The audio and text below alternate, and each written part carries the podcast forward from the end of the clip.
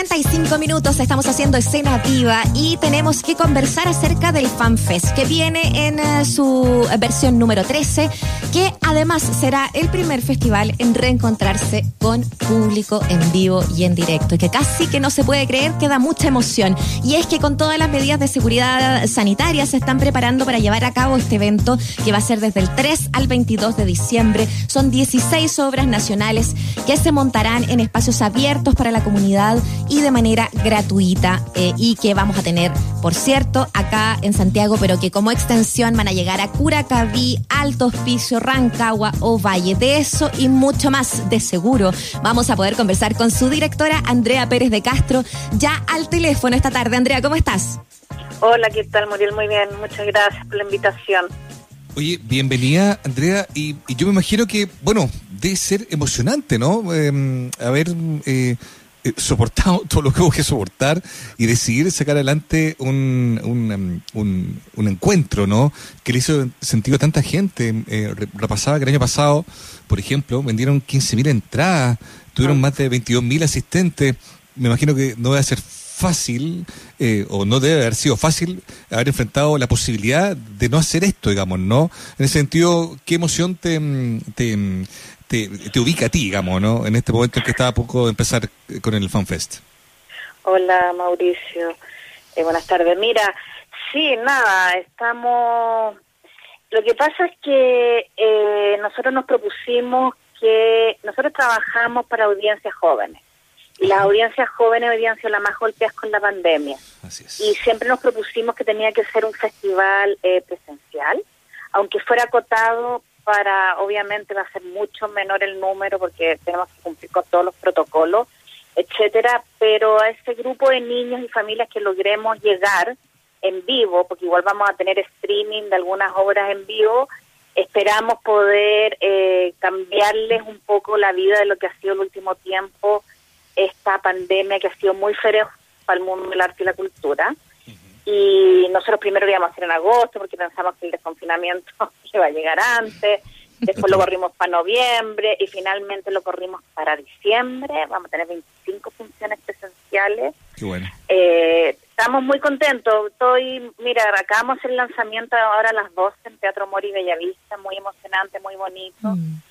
Eh, tuvimos un, un dúo de, de, la Orquesta Juvenil de La Ventana tocando en vivo, muy emocionante volver a encontrarse con el escenario, mm, mm. con el público, eh, hace que, nada, trabajando porque este es nuestro deber, este es nuestro trabajo, además, a pesar de lo abandonado que hemos estado como sector, pero nosotros tenemos que seguir movilizándonos y haciendo lo que sabemos hacer, y el festival hoy día eh, y el arte y la cultura sí ha sido demostrado fundamental hoy día para lo que sucede. Y brevemente, ¿cómo, ¿cómo lo van a hacer para la tranquilidad de la gente eh, respecto de, de, las precauciones y los protocolos que se, que se demandan para esta situación de alerta sanitaria? Y por otro lado, eh, ya que todas las funciones van a ser gratuitas, ¿cómo van a poder financiar eh, esta, esta, esta versión sin la venta de entrada? Mira, eh, primero lo de los protocolos, tenemos, eh, vamos a tomar temperatura, listado de personas que exceden, eh, toda la sanitización de entrada y de salida, de marcación, distancia social, obligación de uso mascarilla, eh, alcohol gel, etcétera. Tenemos todo el protocolo y armado y así ya hoy día, hoy día lo estrenamos, estamos muy contentos porque llevamos días trabajando, poniendo señalética, etcétera, etcétera, y lo logramos, lo logramos, morir Bella Vista ahí en Sextanada, que tiene antes de entrar al teatro, pudimos hacer ahí una bonita experiencia.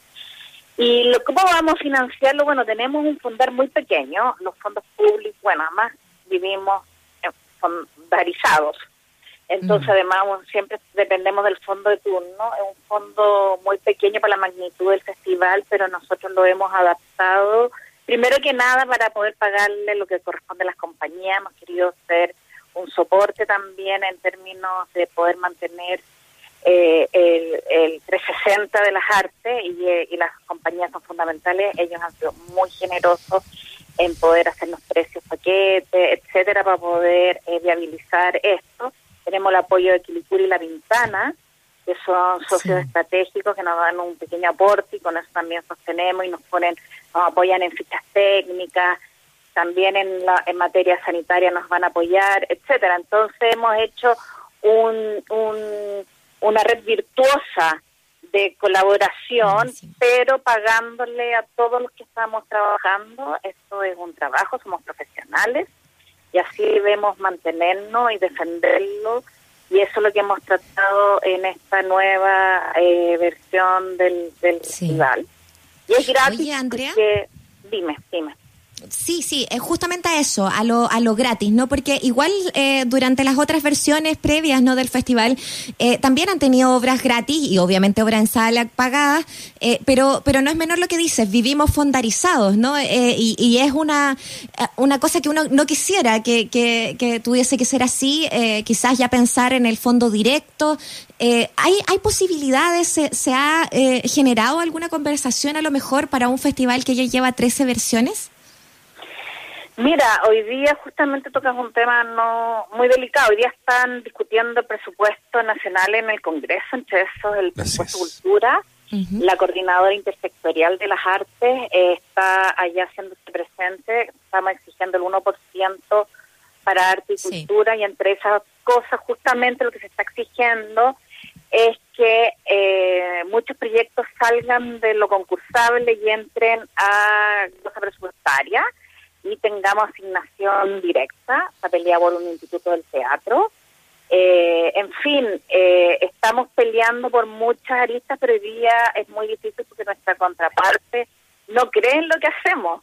Nuestra contraparte cree que nosotros superfluo, y así lo declaró la ministra hace unas semanas atrás, diciendo de que habían eh, programas más importantes donde destinar un peso y que y si había que sacarle un peso cultura, si lo iban a hacer así se traslució sus palabras. Entonces, muy duro, es muy duro. Eh, hoy día nosotros estamos dando la pelea como sector, eh, muy fuertemente, estamos muy unidos. Nosotros hoy día lo hicimos saber hoy día en, en nuestro en nuestro lanzamiento. Acompañamos a los de la coordinadora intersectorial desde, desde el apoyo moral, eh, siguiendo lo que están haciendo en Valparaíso frente al Congreso y es gratuito además porque lo vamos a hacer al aire libre, queremos que sea una fiesta, porque también el arte y la cultura, que la gente cree que nosotros solo reclamamos. Y no solamente reclamamos, exigimos lo que es justo a nosotros, pero también eh, queremos entregar alegría, queremos seguir dando nuestro trabajo, los artistas eh, hacen un trabajo maravilloso y eso lo tiene que ver ojalá la mayor cantidad de personas posible. Es que eso es súper importante.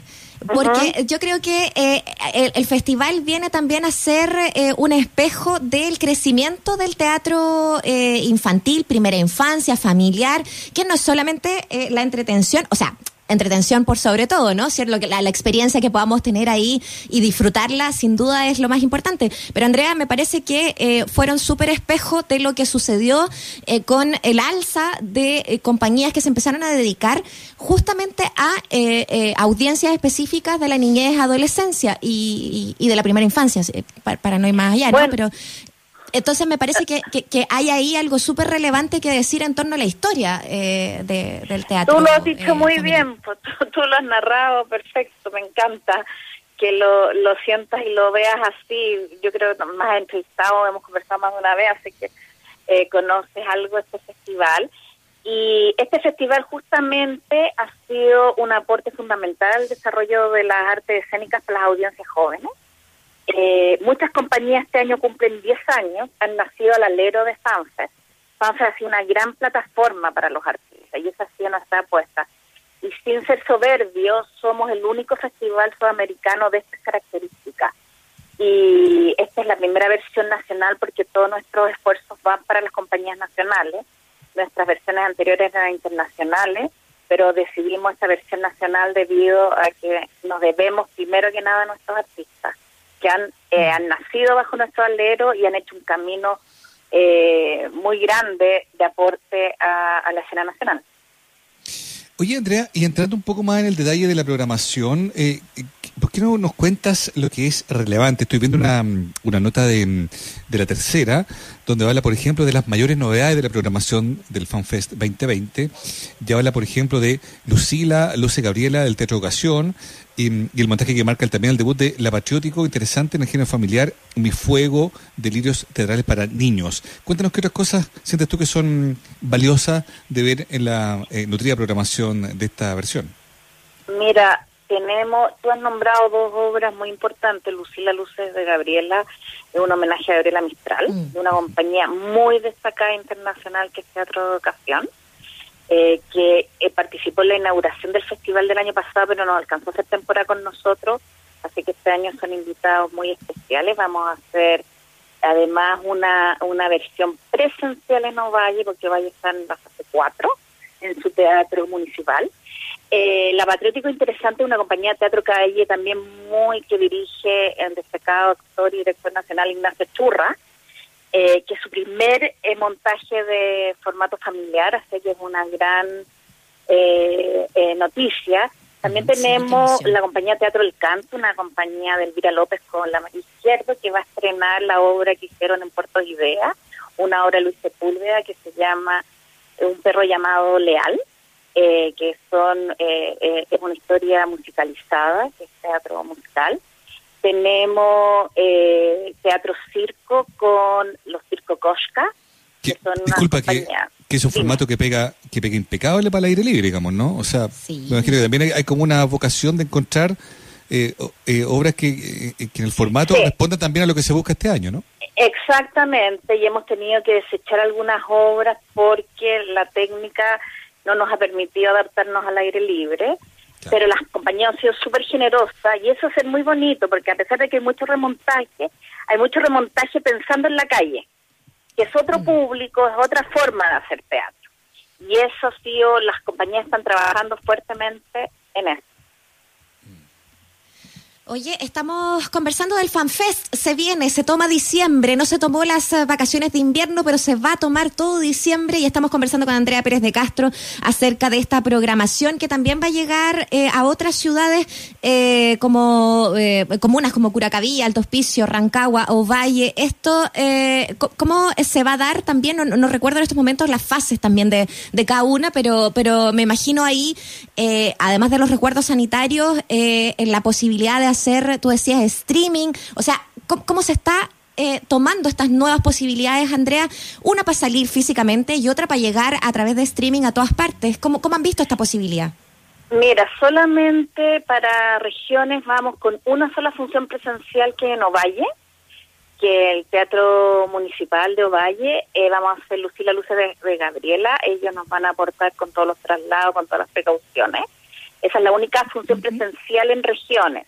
El resto de las funciones son eh, obras online, como la obra que hay una obra Zoom en vivo que se llama El traductora, el traductómetro de la doctora Melina Melina, una producción GAM de los contadores de auditores.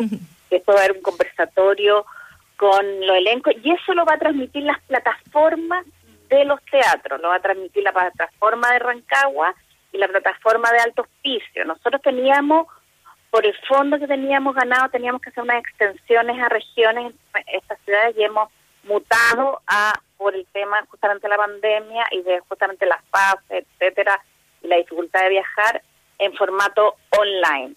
Eh, así, además tenemos un ciclo de cuentos, eh, vamos a sacar, estrenar 18 cuentos sobre los derechos de los niños y las niñas. Les, les cuento que este año se cumplen los 30 años de la Convención de los Derechos de los Niños y las Niñas que lo vamos a transmitir con una plataforma YouTube con el apoyo de la UNICEF. Eh, eso van a ser un estreno diario de cada cuento, son cuentos muy bonitos hechos por compañías destacadas y también tenemos un ciclo de cuentos que vamos a presentar en el Teatro Municipal de La Pintana en su plataforma online, de un ciclo de cuentos que se llama Teatro en Casa. Eh, hemos hecho una combinación, dime. Sí, eh, para, para reforzar eso, decir que está toda la información en, en FanFest, eh, también la página de ustedes con el calendario así, pero día por día. Eh, yo también quería preguntarte ¿qué, ¿qué, significaba para ustedes también ver el plan paso a paso en que ya no se abre durante estos días, desde el lunes hasta hoy día hemos sabido, ¿no? De las comunas que, que empiezan a abrir también em, esta idea, ¿no? La apertura inicial, la fase 4, y que son tan distintas las opciones. ¿No? Eh, porque, porque los protocolos que, que, están ahí de pronto son, son un poquito confusos, para eh, no pueden aplicarse los mismos tan estrictamente para teatro, para teatro al aire libre, circo, eh, cine, en fin. ¿Cómo, lo ves tú también? Es muy complicado, muy difícil para nosotros. a mí me costó mucho entender todos los pasos porque fueron cambiando, porque también nosotros presionamos como sector eh, que se, se ampliaran los aforos, por ejemplo. Entonces cambiaban un poco de un día para otro. Ahora, el MinSal, las exigencias son bien básicas. Nosotros como sector hemos impuesto mayores exigencias y hemos subido como los estándares de, de protocolo, etcétera, eh, basándonos en el, lo del MinSal, pero nosotros hemos puesto algunos protocolos adicionales estamos muy atentos a los paso a paso que pasan semana a semana, porque, por mm. decirte, eh, eh, Equilicura está en fase 4, mm. pero en dos semanas más puedes pasar a fase 1, por ejemplo. Y ahí sí que no podemos, no podríamos hacer nada. Entonces, pero si pasa a fase 3 tendríamos que mutar algunas cosas, la cantidad de aforo, etcétera. Entonces estamos todas las semanas muy atentos, por mm. eso lanzamos recién ahora el festival, porque tuvimos que esperar que se abriera una fase en una de las comunas comprometidas, que era La Pintana, para poder cerrar esta esta programación, porque ellos estaban en una fase y no podían hacer funciones, que era la 3, que tienen sábado y domingo cuarentena, por ejemplo. ¿Me entiendes? complejo igual, ¿no, Andrés? O sea, Andrea, lo que tú comentas es algo como... Yo creo que no, no vas a olvidar el FanFest 2020 por todo lo que hubo que hacer. Y te quería preguntar como última reflexión, si de algún modo sientes tú que la programación que ya has descrito, lo hablamos desde los contenidos, desde lo valioso, de cómo se han ido adaptando a la realidad por la lógica sanitaria, digamos, ¿no? Eh, por la coyuntura sanitaria. Pero me pregunto si también la programación y, el propósito quizás también de todo lo que se está haciendo refleja de algún modo lo que está viviendo el país en términos eh, de su agitación social, de los cambios políticos que se avecinan. Eh, sí, claro, claro que tenemos tenemos dos obras eh, que se llama Ronda por la Ciudad del Río y la calle es libre, que hablan desde el sentido, por ejemplo, la calle es libre de una población de niños eh, en un cerro en Valparaíso, cómo se toma su espacio, pero contado desde un formato de teatro muñeco, música y teatro actores. Eh, Ronda también es una obra que habla sobre los niños que viven al borde del río Mapocho, pero ponen en valor sus derechos, pero siempre narrado desde que te quede eh, eh, eh, la lección, pero vinculada a la alegría.